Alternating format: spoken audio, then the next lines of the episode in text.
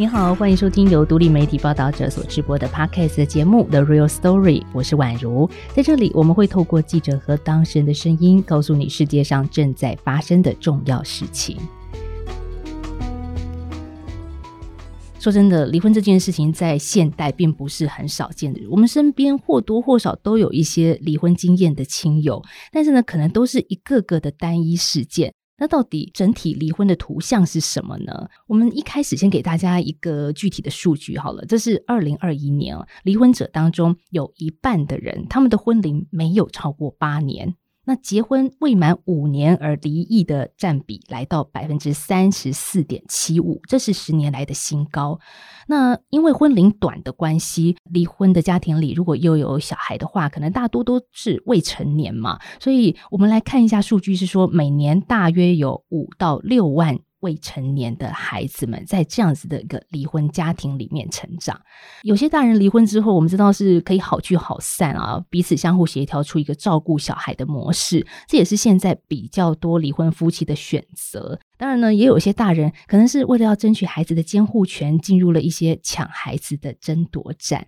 我们在报道者最近的专题报道，就是《大人的战争：离婚下的侵权与冲突》的专题里面，就听到了不少实务工作者的观察，就是刚刚提到的一些抢孩子的现象。所以这一集我们要特别关心在这一些大人的战争底下当中的孩子们，因为我们很想知道他们在成长过程当中受到了什么样的影响，还有当为了争取侵权的关系，原本甜蜜的一家人必须对簿公堂的时候，法院里头的第一线工作者，他们又看到了些什么呢？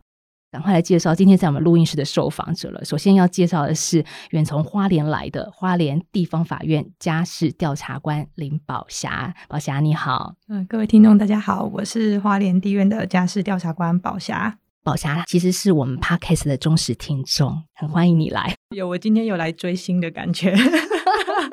好，希望没有让你们失望，很开心啦。因为我觉得我们的听众真的是卧虎藏龙，所以今天会借重宝霞很多的实物经验。等会儿再聊。我们来介绍第二位受访者，是我们《大人的战争》的主作记者、报道者的记者洪晴轩。呃，各位听众，大家好，我是秦轩。好，秦轩这篇专题总共有五篇，访了好多的人，但是还有很多话秦轩放不进报道里面。对，所以等一下我们会听到秦轩有很多他的幕后观察跟心情。没问题。一开始呢，我们先来请宝霞聊一聊吧，因为你的工作是家事调查官啊，可能很多人吧，或者是包含我，我先坦白一下我自己了，在看晴轩的报道之前，我还真的不知道什么是家事调查官，他们主要的工作是什么？我们在录音之前，宝霞讲一个很有趣的事情，因为报道刊出之后，你会跟家人朋友分享，他们才知道哦，原来。宝强，你的工作是做这个哦。对对对，好了，接下来就把时间交给你了。法院里面家事调查官的主要任务是什么呢？我本来刚考上这个工作的时候，我朋友还跟我说：“你会不会是要到我家里看我跟我老婆有没有扫地、有没有擦地板？我们家事分的公不公平？这样子，就大家对家事的看我们有没有扫地板、有没有拖地、有没有什么的。呃，那这个职缺它是从家事事件法才新增出来的一个工作，那也是国家考试任命的正式的职缺。”那我们主要就是在呃，在处理家事案件当中，就是会呈法官的指示，协助做相关特定事项的调查。那所谓家事事件的范围其实非常的广，就是我们今天谈的主要是离婚案件，但其实除了离婚案件之外，有一些比如说夫妻的财产分配啊、抚养的案件啊、收出养小朋友的安置、保护令。遗嘱、遗产、监护宣告、辅助宣告，这些通通都是家事案件的范畴，所以都是你的工作吗？对对 对，真的，我跟秦轩在刚开始聊，就是说，哎，我们真的要请宝霞来吗？他真的很忙哎，他有多忙呢？我们来讲一个全台湾哦，刚刚说到的家事调查官，我们简称家调官，全台湾只有四十九个人，那其中台湾五间地方法院只有一位家事调查官。花莲地院就是其一，就是你整个地方法院只有你一个家事调查官。好，那我们今天很荣幸把花莲唯一的家调官 请到了台北。好，那宝霞，你这样负责这么多事情，你一年要处理多少的案件呢？呃，这几年平均下来，一年大概是九十件到一百件。我我个人的部分，那不过我们我们各地院呃收案的状况其实不太一定。一个案件要处理多久的时间？平均下来，呃，法律上的规定是两个月，但是其实我们可能就是看这个案件它的困难程度，有时候如果真的还是处理不完，就是可以再延长两个月。晴轩，你在采访宝霞的过程当中，你怎么样来看家调官这个工作呢？他们真的是第一个，全台湾只有四十九个人，我们就是戏称他们是稀有动物了哈。然后再来就是说，他们要担负的责任跟工作量是不是真的很庞大？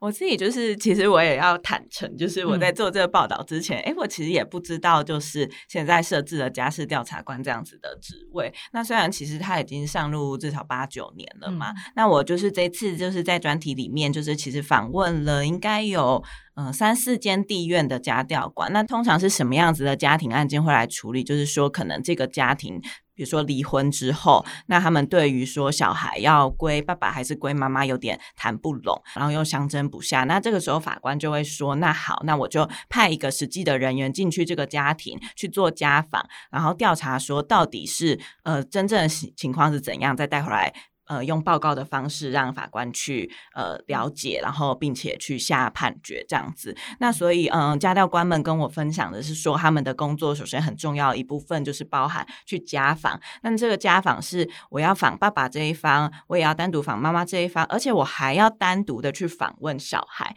那没有离过婚的人可能也不太知道，你如果上法院离婚会经过什么事情嘛？对，就是当然可以，就是呃自己签字离婚，那这就没什么事情。没有争议嘛，就是双方合意就离婚去。没错，那假设就是比如说跟老公就是谈不拢，就是比如说可能是抚养费啊，或者是小孩的事情到底要归谁，这些我们没有办法达到共识，可能就上法院。那上法院呢，现在就是法院其实会先派就是社工去进行家访，那家访一次之后就会分别比较了解说那这里的状况。可是就是这个时候就有点问题，因为社工其实他并不是司法的人员，所以他会有权限问题，就是他比如说。我住在台北，那假设我的老公住在宜兰的话，那这社工就是宜兰的社工去访问爸爸。那台北社工访问我，那这样子的话，就是其实社工可能交回来报告就是说，哎，这个爸爸蛮照顾小孩的，那这个妈妈也蛮照顾小孩的，嗯、那法院就没有办法判断到底家庭的状况是怎么样。所以就是刚才宝霞讲的，就是我们在二零一二年家事事件法上路之后，才开始设置了这个家事调查官。那家事调查官他其实就是会去，他可以一个人就是访问，就是这个家庭里的所有人，可以进行跨区的访视，同时他也会可能到小孩子的学校。要去访问小孩子，那借由这样子的单独家访，其实他就可以听到有一些是小孩可能不愿意在爸爸妈妈面前说的一些真实的声音。宝强，你在这份工作之前，你本来是一个社工师，对不对？对。那在法院，就是如果由家事调查官去进行的话，我们会比较是法院职权的部分，我们就比较可以跟当事人说：“哎，我希望这个案件的进行方向，我可能在爸爸家要看到，在妈妈家我也要看到。”好，那如果说，呃，我看了觉得，嗯，我可能还有一些想法，我可能也会跟父母双方说，那我可能还会再到学校去看一下，甚至说他们双方的冲突跟争执真的很大，比如说有涉及到警察局，有涉及到医疗问题，甚至有到要找邻居来作证的，我们叫职权调查，我们就都可以去扩大做这部分的询问跟资料的收集。好，我们台湾第一届的家教官的招考是二零一四年，宝霞是第二届哦，嗯、所以你一路做到现在已经有八年的时间了。是，其实也看到很多形形色色的案件。那当然，我们刚刚也提到离婚这一块，只是你任务当中的其中一项而已。嗯、不过说到离婚啊，秦轩，你这一次主要是在关注这种大人之间的争执啊。离婚，我们都想到，当然一开始就是大人嘛，可是。最后，你把你的报道的轴线放在孩子的身上，所以回头来想一想，来告诉我们说，你做这个专题的起心动念到底是什么呢？嗯，其实我做这个专题一开始的想法也很简单啦，就是我想不知道这是不是很多就是可能那个家里的大女儿会有的经验，就是你妈常常会抱怨你爸的时候，就跑来跟你说，我觉得我想要离婚什么之类的，然后你就这样一直听听听他们讲。那当然小时候听到的时候就会觉得哦，怎么这样？就是我不希望他们离婚。但是等到你听了三十年之后，你觉得哦，大概比较理解他们内心的这个心理状态。嗨，就是可能真的就是个性上有些不合的地方，那所以可能就是当我可能比较认真的去问我妈说，诶，我其实觉得好像也可以考虑啊，就是没有没有不行啊什么，但你就会发现她立刻反应又是说，哇，她觉得离婚很丢脸，然后她觉得就是如果家庭主妇的话离婚啊，就经济又有什么影响，就是其实你会发现她会有很多这样子的忧虑啦。那其实我觉得就是。嗯、这个我妈的这样子的生活经验，其实就跟我现在周围的可能比较年纪接近，我们说就是可能三十岁左右的人的经验又不太一样。就是遇到很多朋友，其实他对于离婚的想法是比较开放的。那他觉得，哎，我也养得起小孩，那我可以选择就是离开，但是我还是可以跟丈夫好好的照顾小孩这样子。那所以当时的起心动念，也就是很很简单，我就想说，哎，那我是不是可以来访问一下这些人？那我们就做。一个报道，那也可以给我妈妈看啊，就她更了解现在的人怎么想。那其中就是会 focus 到小孩这一块，其实也是因为就是在报道深入的过程中，就发现，哎，谈得好的家庭，其实是真的可以，还是很爱这个孩子。这孩子不会因为父母离婚，他就一定是去哪一方，然后就过得很悲惨什么之类。可是对于某一些家庭，他如果是爸妈是冲突很大的话，其实这个小孩是真的会受到很多的折磨的。那我觉得就是看到。这点之后，我就决定要把关心放在这群小孩身上。嗯，所以我很想问你，给爸爸妈妈看的这一篇报道了吗？有有有，我要给他看。然后我觉得我我觉得好像有用哎、欸，这真的吗？也不是有用，用不是说他们想离婚啦，是说就我妈就是她很，她还特别摘录给我说一段，她很认同，就是说现在就是就是有一段，其实简单来说就是我对于访这么多离婚者之后的分析，就是我觉得其实大家跟我谈论到离婚这件事情的时候，他们某种程度上还是有一种社会的污名存在，就是他们还是觉得哦离婚是一件很不好的事情。那当然这也是事实，因为你是一个呃情感关系的破裂嘛，但是就是我觉得他们很多人是很务实的去看说，好，那我现在有办法做这个抉择，那我要怎么样去降低这个抉择的冲击？那我妈妈跟我回馈这点，就是让我也觉得蛮感动的。对对对，她确实有看到我做这个整个报道的一个重点。我们其实写报道就希望给所有的人看，可是秦轩的出发点是给自己的父母看，是其中之一，因为我觉得，嗯，可能这是读者不知道的。其实我这次访的时候，有很多人都说有类似的这种状况，我不知道宝霞家有没有？宝霞在偷笑，然后你要说什么？我我自己也是啊，就是坦白说，我父母的关系常年也都不是那么好，对。然后在我还是孩子的那个时候，我也会有一种你们分开好了没关系，就是你们你们分开，我觉得不要吵吵闹闹的反而好。嗯，对。那我我印象很深刻，就是我妈那时候就跟我说了一句啊。我不能离婚这样子，你以后结婚的时候主桌少一个人怎么办？就是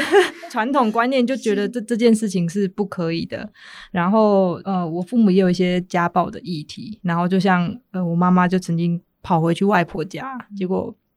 长辈是跟她说，就是你嫁鸡随鸡，嫁狗随狗这样，就是你就是要要忍耐，然后要包容。有有可能也是这样的缘分啦，就是让我在求学阶段就投入比较多，就是这些家庭工作或者是这些议题有关的工作这样子。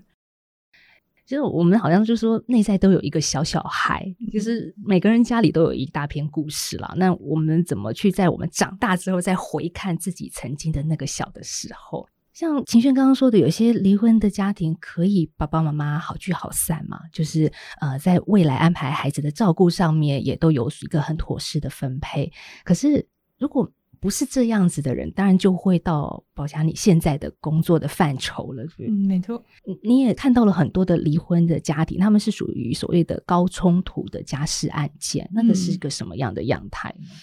很多时候就是。我觉得关系的结束，就不论那个原因是什么，但是因为毕竟成为一个家庭之后，可能我们很多的资源条件，就是除了孩子之外，包括财产，然后包括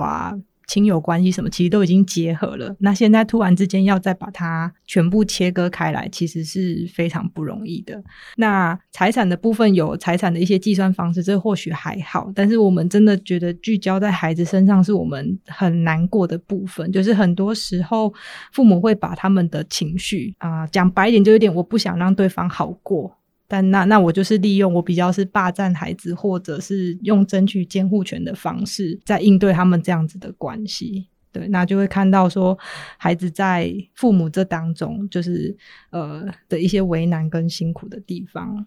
所以孩子怎么办呢？当然，我们刚刚听到你会在这个工作的过程中访问两造双方嘛，就是大人的部分，嗯、那孩子也是一个你很重要的一环，对不对？嗯嗯。所以你会接触到像这样子的孩子们，他们的情况又怎么样？嗯，怎么样？每个孩子其实都很立体，所以他们在应对这些冲突，他们的反应都很不一样。对，可能是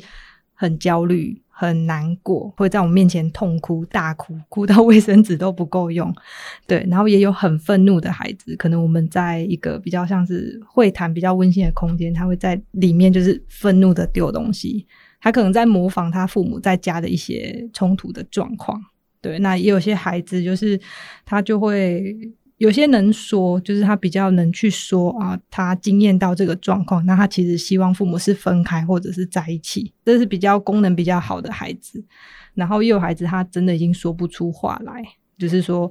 他觉得他怎么表达都不对。那这时候我们就比较是要透过一些其他的媒材去看看到底孩子的一些反应跟想法是什么。而且孩子有分大孩子跟小孩子，嗯，大孩子可能有你刚刚说的各种不同的表达的方式，可是小小孩他们想要说的话，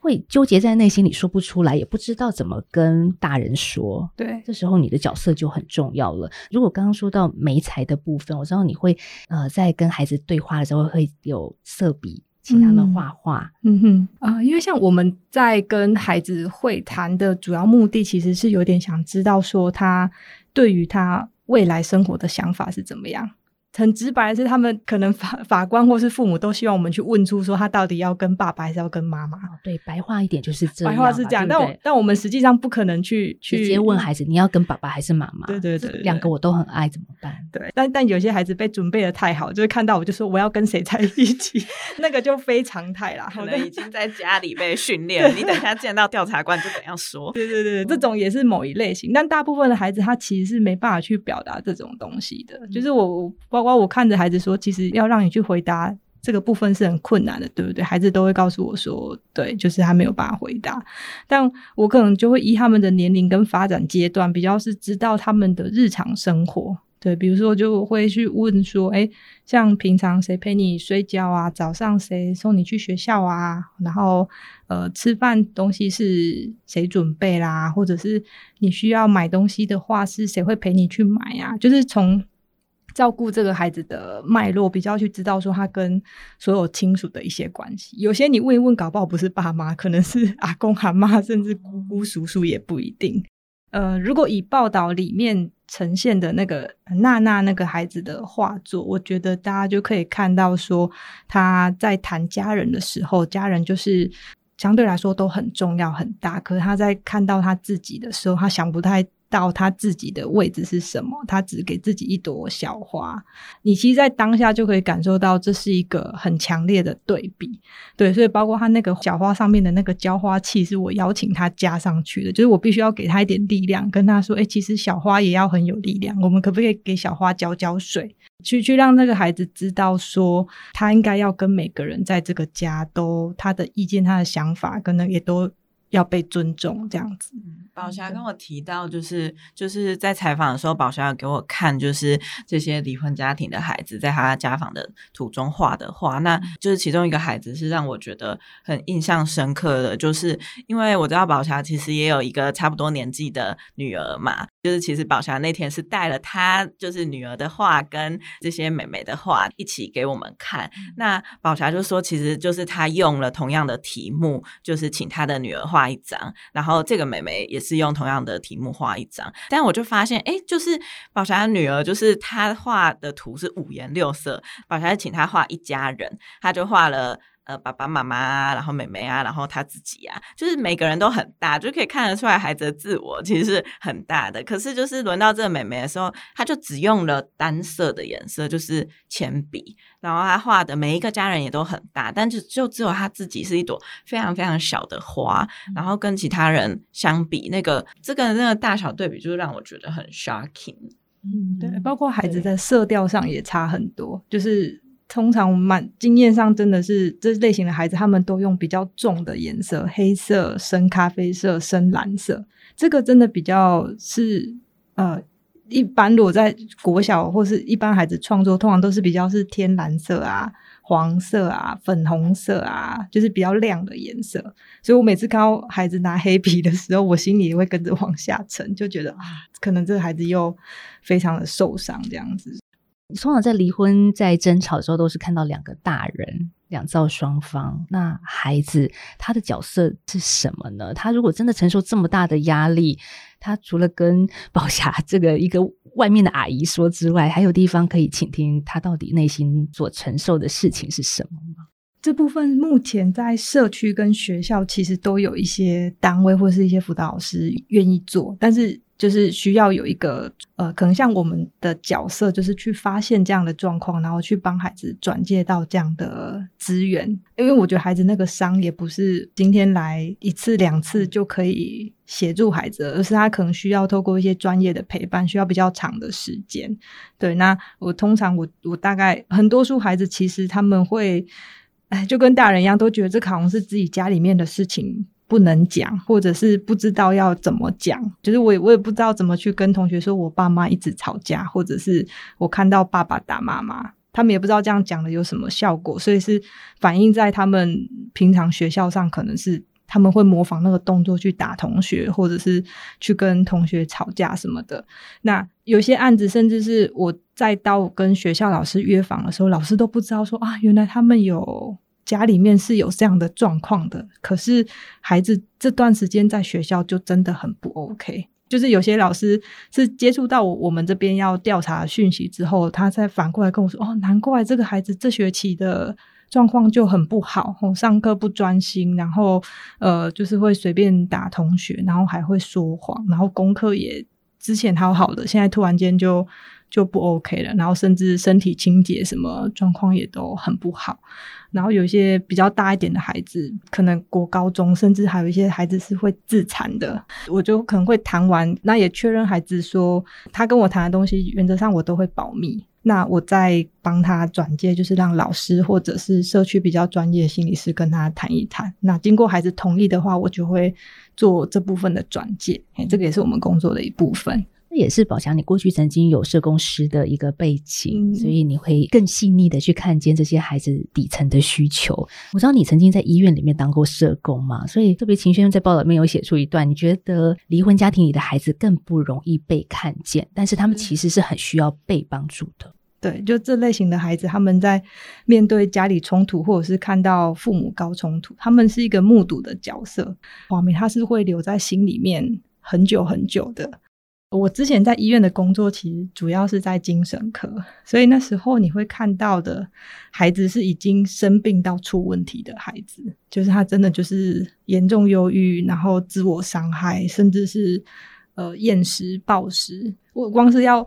处理他生理上的问题就很困难。对，那你知道透过去跟家长谈说怎么去关注这个孩子的时候，你发现背后更深的是家长本身的冲突性也很高，所以孩子就有这些症状反应出现。对，所以我就一直在思考说，我有我有什么机会可以再更往前面做一点，不要再只是最后端做问题解决，有没有可能是做一点比较是预防，或是宣导，或者是更前端的一个协调？对，那家事调查官某某种程度上，他有给我这部分的可以去去操作的空间。对，就是在有一些父母有冲突，但是不到极端高冲突的时候，有时候其实如果透过我们在几次这样的访视，然后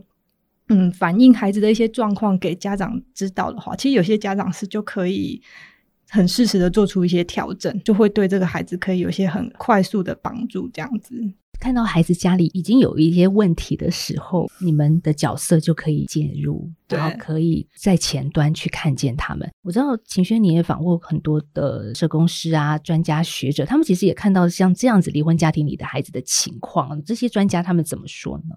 我其实觉得，就是刚才宝强有提到一个重点，就是说，比如说像是司法工作者或者社工，他们如果是在接触这个家庭的过程中，有办法就是提醒一下这个父母，其实是有可能这个父母就会。修正他的行为，那孩子就不会这么难受。举一个例子，就是嗯，就是这次有跟那个俄盟的很多社工访谈，那其实他们现在有在做的一块服务，其实是说，假设这个家长很高冲突，那假设比如说孩子归妈妈，然后爸爸想要来探视这个孩子，但是妈妈不放心，想说，诶，你会不会趁探视的时候把小孩抢走？那可能就会请社工来当一个中介者，就是爸爸在这个社工的陪伴下跟孩子会面这样子。那他们就跟我提。到一个，嗯，我觉得是就是为人父母很容易产生的盲点，就是他们会看到说，这个小孩可能在进入这个会谈室跟爸爸见面之前，可能就一直扒在妈妈身上，然后拼命的大哭说：“哦，我最讨厌里面那个人，我根本不想要跟他见面。那你不要把我送来这里什么的。”那等到就是妈妈离开，然后他们把小孩送进这个房间之后，小孩就突然就是变脸。就好像是另外一个人一样，然后就跟爸爸拥抱，然后说我很想你什么之类。他们去观察说，诶，小孩为什么会出现这个情况？其实是因为就是他可以意识到说，我的爸妈很讨厌彼此，所以我在妈妈面前我要顾虑他的心情，就是也让他知道哦，我也不喜欢爸爸，就是你你不喜欢的人我也不喜欢。但他是不是内心真的这么想？他是不是真的内心很讨厌这个爸爸？其实是。一个问号，那当然就是你这个妈妈可能就会跟社工反映说，诶，我的小孩都很讨厌爸爸，然后可能爸爸对他做了什么事情，那是不是我们不要再让小孩跟爸爸见面？可是社工看到的其实又是另外一个状况，那我想这也是家教官可能会常常在家庭里目睹的。那你说这个？家长并没有说谎啊，他也是很相信他的小孩做出了这个反应。可是你说这个小孩是说谎吗？其实我们也不认为他是说谎，欸，诶我觉得是，就说穿了，就是小孩其实就是会很会读空气啦，嗯、就是就是见见人说人话，见鬼说鬼话。那我觉得这很正常啊。比如说你在公司上班，你不是也是见老板说老板话？我们要讲，我们是社会化。对对对对对，小孩也会啊，也会很社会化啊。所以就是这个时候是，比如说家教官去或者是社工去。提醒父母说：“哎，其实我发现小孩在两边，他是说的是不一样，他做出的反应是不同。那很可能就是因为你们两个冲突太高，那小孩子有注意到这个状况，所以他想到了一个隐隐之道。那这些父母其实他们收到这样提醒之后，他们是会意识到，然后会去进行改变的。因为这次访谈了很多就是离婚的父母，其实他们很多人都是告诉我说，他是听到社工这样跟他讲后。”哦，他就突然才发现小孩有这样状况，他就愿意改变这个行为。那小孩就是回到一个安稳状况的时候，他其实就不需要再去想他要怎么样子去配合他父母的心情说话。有些大人他们也真的很想知道怎么样好好的陪伴着孩子度过这个艰困的时候。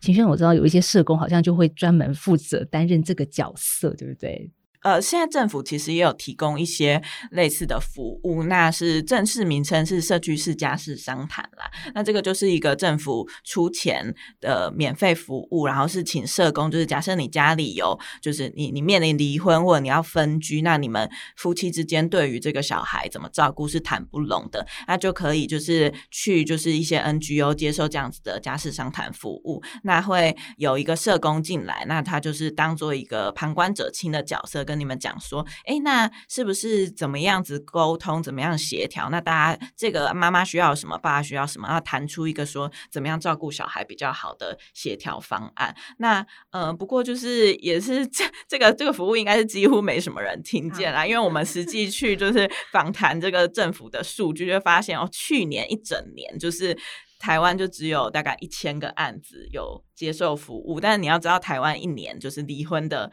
夫妻是五万对，可能就是可以谈得很好，就是谈得很好。但是其实就是这些做家事商谈的社工，他们接触到很多事，这些父母可能没有冲突到需要上法院，但是他们在照顾小孩上一定会有一些谈不拢的地方。那这个时候，如果是家事商谈还没有进法院，大家的那个比较没有那么怨恨彼此嘛，就不像法庭要攻防。那那他们其实是比较有机会去谈出一个比较好的，就是对小孩伤害比较小的这样子的照顾方案。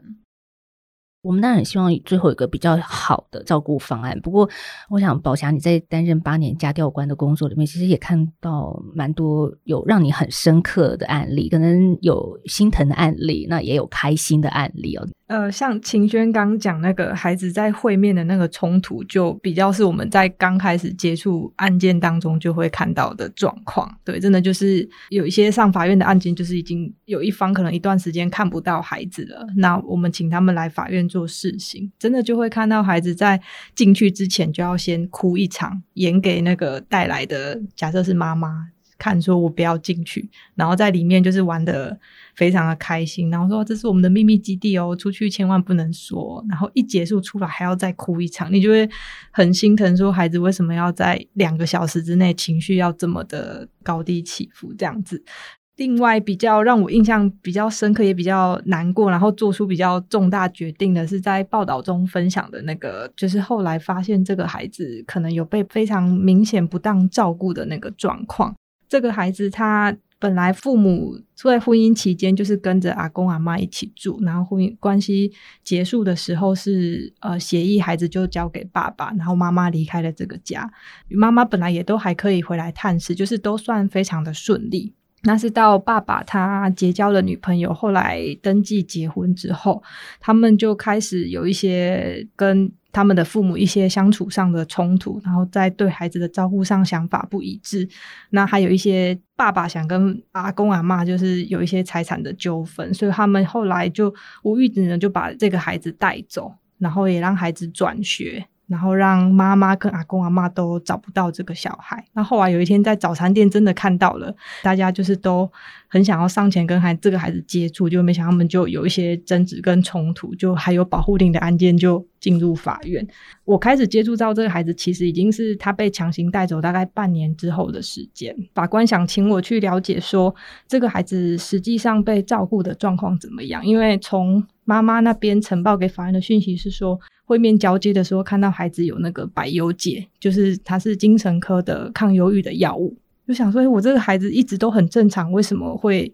要要抗忧？突然间带去就要吃药了这样子。嗯、然后我在跟爸爸这边访谈的时候，他们就一直跟我说，这个孩子有很多奇奇怪怪的行为，会自言自语啊，会跟空气讲话啊，然后会会随便打人啊等等，所以就。状况就 变得很扑朔迷离。我再到爸爸家去看到这个孩子的时候，呃，那个时候还没有疫情，然后那但那个孩子是被戴上口罩，然后他也不太能跟我说任何话。照理来说，一个中班的孩子，其实一些简单的字词什么应该可以回答。可是他那时候我在问他说：“诶，你早餐吃什么啊？”然后你在画什么？可不可以给阿姨看啊？呃，你可以带我去看你的房间吗？他大概听得懂指令，可是他都不回应。所以我当下其实就有点觉得状况好像跟我想的不一样，然后就安排了去幼儿园做访视。然后我就故意用那种比较夸张的口气跟画画的方式，就画了一些很很大很丑的东西。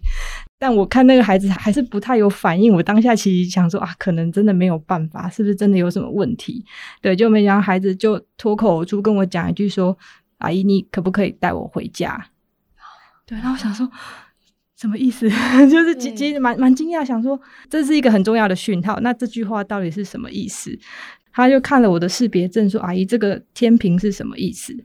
对，就我们有个法院的天平，然后我就有跟他说，哦，阿姨就是想来知道说，爸爸妈妈目前在法院这边，他们在讨论要怎么照顾你。对，那我也很想知道说，你你跟我提到了这个家很重要，那你想回哪一个家？对，那才慢慢跟这个孩子建立起关系。只是他的情绪起伏真的非常大，就是我要离开的时候，他哭着不让我走。呃，所以这个案件的调查，它其实就要开始延伸到很多的面向。那后来真的是在医师那边，就是有提到说，其实这个孩子来就诊的时候，都是继母在。陈述他的症状，这个孩子其实是没有反应的，对。然后我们也去对照了孩子在前后幼儿园的一些行为反应，就觉得说，哎，或许真的是有受到不当对待这样子。然后很庆幸这个案件有一个非常用心的法官，就是法官他愿意亲自到医院、到学校，然后去收集到这些。资讯之后，我们用一个比较直接的方式，是一次开庭的时候就让这个孩子回到妈妈身边。我真的觉得这件事情真的很心疼，怎么会孩子在大人的纷争之下变成一个你说还要服药，甚至见到一个陌生阿姨说：“阿姨，带我回家好不好？”嗯你很难想象，就这个孩子五岁嘛，所以秦轩，你那时候也是在访问的时候听到了这个案例，甚至你还看到了整个全貌。你在报道里面只能写其中的一小部分，对不对？嗯，就是其实我们应该谈了不止一个这样心疼的个案，就是 会觉得孩子真的是在里面，就是是。最大的受害者吧，就明明是一些大人的冲突，但是就是把孩子当成一一个利用的工具，那这样子打官司，就是其实我写的时候，我真的就是就是有点气到发抖，就是我我最后其实 能呈现的很少，但是但是真的就是在我觉得就是整套专题里面，这个刚才分享的这个孩子的经历，真的是我内心就是冲击最大，就是你大人竟然就是。怎么可以这样子对待孩子？嗯、那当然就是宝霞也有跟我分享说，就是孩子回到母亲的那边之后，其实状况有好转非常多。那我想这个就是听到这件事情你会欣慰啦，也是因为就是宝霞跟我分享这些个案，我真的就是。体会到说家教官他们的工作是多么的重要，因为假设我我没有警觉，或或假设我今天要做超级多案子好了，我可能听到小孩这样讲，就哦，他是不是要跟我玩扮扮家家酒，然后我就没了，我就离开。但但你并不知道这个小孩，他如果继续留在这个家庭，会对他造成多少伤害。那我想这可能也是家调官的工作非常辛苦的一个部分。我自己有时候都会觉得要跟时间，然后要跟案件赛跑这样子。因为只要你一疏忽，可能一个孩子就被我们遗漏了，也有可能啊。但是你另外一个很大的压力，其实也是来自于我们刚刚一直来谈到的大人，就是两造双方。嗯、所以做家调官，因为最后你还是要写出一份报告供法官参考嘛。那那个报告。怎么写？你要不要来谈这一块？因为 因为两造双方似乎有一方都会不满意于你写的东西，对不对？对对对，嗯、这真的很难。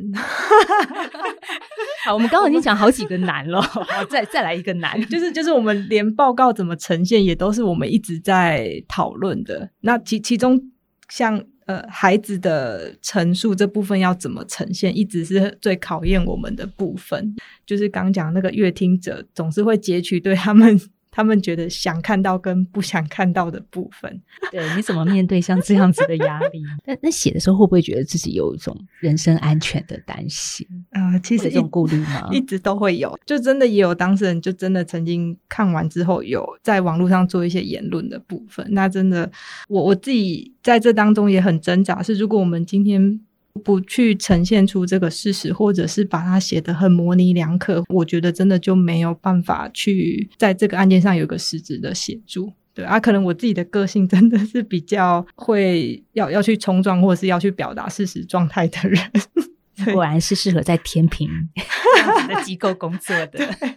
如果从我就是一个就是。旁观的采访者来看，我其实会觉得，就是回到法官说的，就是侵权案判下去，一定有一半的人不满意。所以就是这次就是访问了很多有上就是法院打官司的父母，我会觉得就是最后你真的看到有些父母他的。官司可以 settle down，不是因为他真的在司法上争的什么样子的输赢，而是他内心的心境有改变。就是因为你真的要争输赢的话，基本上你就是小孩归我，或者是归另一方嘛。可是这些父母，就是他们最后跟我们分享说，他们可以接受他们官司的结果，其实是心境不一样了。就是像是我这就是在这次专题里面访问的，呃，一个妈妈，她就是说，她就很老实跟我承认，她一开始在跟。前夫争小孩监护权的时候，他就是觉得哦，前夫是个外遇的人，所以给他吼戏，这样就是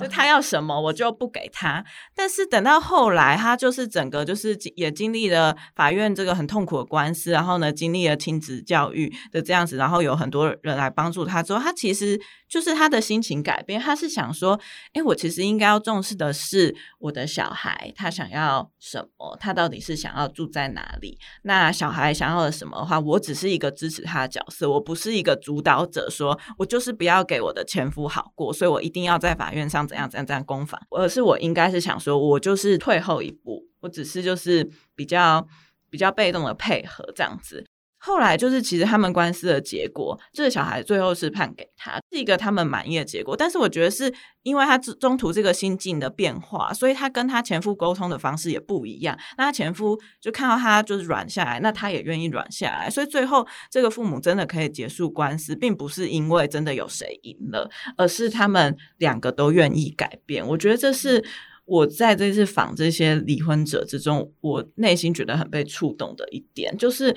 父母其实是真的很愿意为了小孩改变的，就是我们前面谈这么多，就是说父母为了抢小孩多么多么冲突，但我其实觉得那其中也有一个很大的力量，就是你在听这些父母为什么抢小孩的时候，他们很多的理由都是，比如说小孩跟我的环境可能比较好，我可能比较能够照顾这个小孩，然后让他就是过得比较好，所以我不希望他跟爸爸之类的，但是。如果你把这样子的一个非常强大的力量转换到，我希望怎么样子可以配合孩子的想法，让孩子的冲击最少，其实它也可以促成一些好的一个结果。这样子，我觉得听晴轩这样子分享这些离婚个案的经验谈，我会觉得，如果你真的在离婚案件当中争输赢的话，这个家庭可能就会全输。在案件当中，其实我的经验上也是，就是说真的可以有比较我所谓圆满或是比较好的那个，其实通常通常都是有一方愿意先松动，就是愿意先有有一些，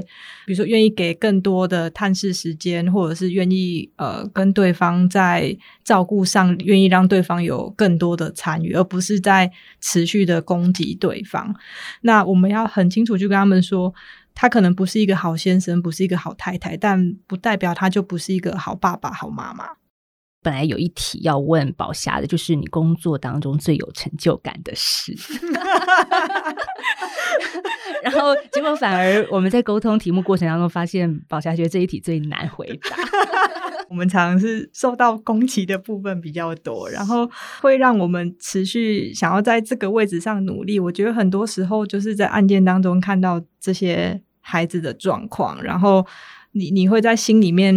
告诉自己说，如果如果没有人把这个孩子的心声表达出来，或是把这个部分让法官或是让父母双方知道的话，有可能这个孩子会更受伤。呃，有一点就是。为了，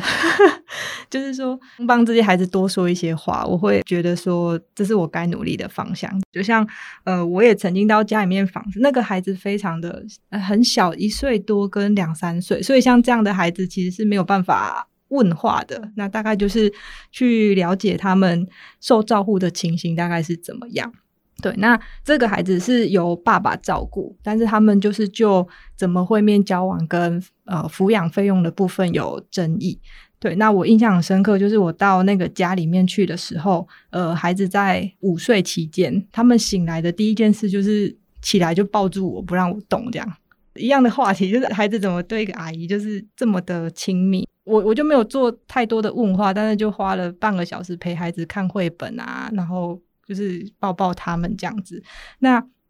到我看到案件的妈妈之后，我才突然意识到说，原来我跟这个妈妈的外形很像，所以有可能孩子把我当成妈妈了。对，然后我就把这件事情反映回去给爸爸知道。我说，可能这段关系的结束，其实让你们是不舒服、不愉快的。但是你看到孩子，其实还是很期待说有有爸爸、有妈妈这样照顾的生活，所以。呃，顺着这个话，就是再去跟他们谈说会面交往这件事情，爸爸就愿意松动，所以后来就是呃很顺利的，就是再回到调解，就是我们也没有到法庭，就是在调解阶段就帮他们重新调整出一个好的会面交往方案，那等于说孩子就可以顺利的跟爸爸妈妈这边恢复会面的连接，这样子，但是。很多时候真的非常的不容易，其实自己也也没有很坚强啦，就有时候回家想想看孩子的状况，自己都会掉眼泪，就发现哎、欸，我好像还做的不够多这样子。其实我们都没有很坚强，像秦轩今天也透露，他在写报道的时候气到发抖。对，真的。真的，这真的是 the real story。我们希望带给我们所有听众的东西，因为我们只看到报道，只看到可能家教官写的报告，不太知道这个背后其实是纠结、内心挣扎之后所呈现的内容。嗯。大人分开哦，是关系的结束了。但这个关系结束，只是代表着说，可能你已经不是一个先生或者是太太的角色了。但是不要忘了，我们今天这一集其实还有一个很重要的提醒哦，就是当一个爸爸妈妈这个身份永远是存在的。我们真的听到很多心疼的故事了，然后看到这些孩子好像做一个在爸爸妈妈之间一个忠诚的抉择的痛苦。家教官的角色还是要说，真的虽然很少，但是非常非常的重要，在这样的亲子关系当中，因为它关系着一个孩子能不能开心的长大。我刚刚想到一点点补充，就是说侵权案件它也不一定是说都给法官判，其实法院的诉讼它有一个和解的空间的，就是说。当你们双方有一些好的想法，跟对方有共识的时候，其实我们可以透过和解的方式，而不一定要交由法官最后去写那个判决。嗯，我们这次访问很多法官都听到，其实他们现在都是尽量就是安排，就是这个当事人可以自己谈的话，那我们就用调解或和解的方式，让大家可以就是和平落幕。对，真的是我都我都会跟他们说，如果你们要给法官判，法官就是。爸爸这边取一点，妈妈这边取一点，所以结局通常就都不会是你们想要的。可是如果今天你们愿意和解的话，你们可以把你们最大的期待跟想法，就是包括你们会面交往想怎么约定，你们就都可以写在笔录里面。然后你不用每个月还要去想说什么时候又要开庭，然后又要请假，小孩是不是会被传上法院？后续这些，对，其实大人如果愿意在这部分多释出一些善意的话，它的走向其实是可以。呃，相对来说，其实是很很圆满，很对你们三方都有好处的。嗯、即使在法庭程序也，也、可以再回到调解。就是目前家事法是，就是如果你们在法庭上的讨论，觉得有一些空间，有一些机会，都还可以再重新回到调解阶段。就是设计家事实验法的精神，其实就是希望可以透过更多资源、更多角色，而不是以传统诉讼法那种概念，把它打成一个真输赢的状况。我记得我们一个伙伴讲到说，家事工作它是一个很细密的手工业，对，就是我们投入了很多人力跟时间，可是我们能消化的所谓的案件量或什么，其实确实不多。我就就是我们一件案件做好深，可是一个月四到六件，我们几乎就快快崩溃。就是那我们也很希望在这方面，我们还有更多努力的空间。所以如果未来大家有机会遇，但我应该是，我我不希望大家遇到家教官，然后就是这样，好像这样好像这样好像不太对。但是就是说，未来如果大家对于呃家事法庭，或是对我们在可以有更多好的方式，就也也都希望可以透过各种方式回馈给我们这样子。真的希望不要在法院里面遇到你。我们今天有报道者的忠实听众宝霞，特别从花莲来到了台北我们的录音室，所以最后有一个不情之请，你帮我们结尾好吗？既然你是我们的忠实听众